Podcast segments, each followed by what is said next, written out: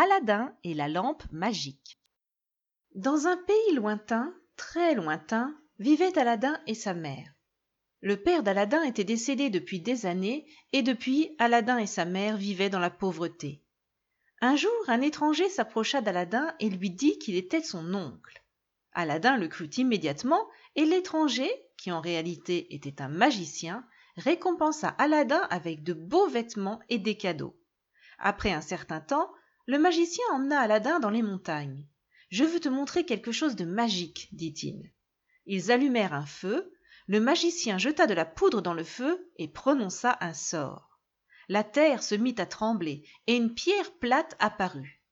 Sous la pierre dans le sol, il y a un trésor. Il est pour toi, Aladin, mais tu dois m'obéir. Le magicien donna à Aladin un anneau qui le protégerait de tous les maux et ferait descendre le garçon. Aladin obéit au magicien, ramassa le rocher et descendit.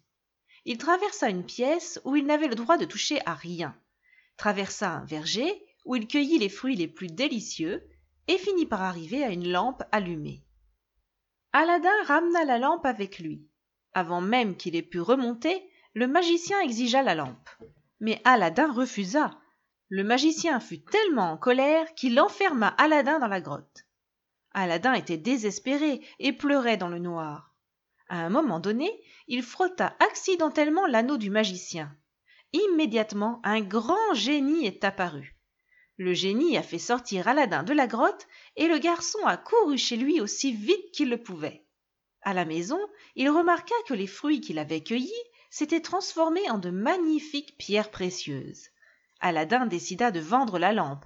Alors, il voulut lui donner un bon nettoyage. Après avoir frotté la lampe plusieurs fois, un autre génie apparut. Que puis-je faire pour toi? Ton souhait est un ordre, dit le génie.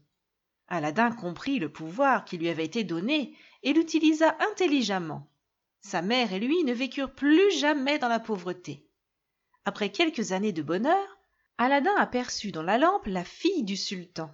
Aussitôt il tomba amoureux et voulut l'épouser. Il envoya sa mère au palais pour parler avec le sultan. Elle prit le fruit magique avec elle et revint autant de fois qu'il le fallait pour que le sultan la voie. Après avoir vu les gemmes, le sultan accepta le mariage, mais il devait avoir lieu trois mois plus tard. Pendant qu'Aladin attendait ces trois mois, le ministre le plus important du sultan convainquit le sultan de laisser son fils épouser la princesse. Lorsque cette nouvelle est parvenue à Aladin, il devint furieux. Il utilisa la lampe magique pour séparer le couple nouvellement marié. Il réussit, et lorsque les trois mois furent écoulés, la mère d'Aladin revint au château.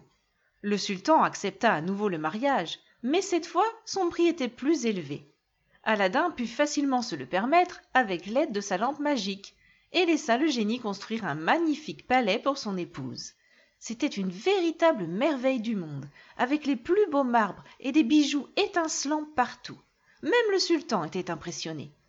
Pendant de nombreuses années, Aladin et sa princesse vécurent heureux et en paix dans le palais les gens les aimaient, et Aladin était gentil avec tout le monde. Le méchant magicien entendit aussi parler du succès d'Aladin, et voulut à tout prix obtenir la lampe magique.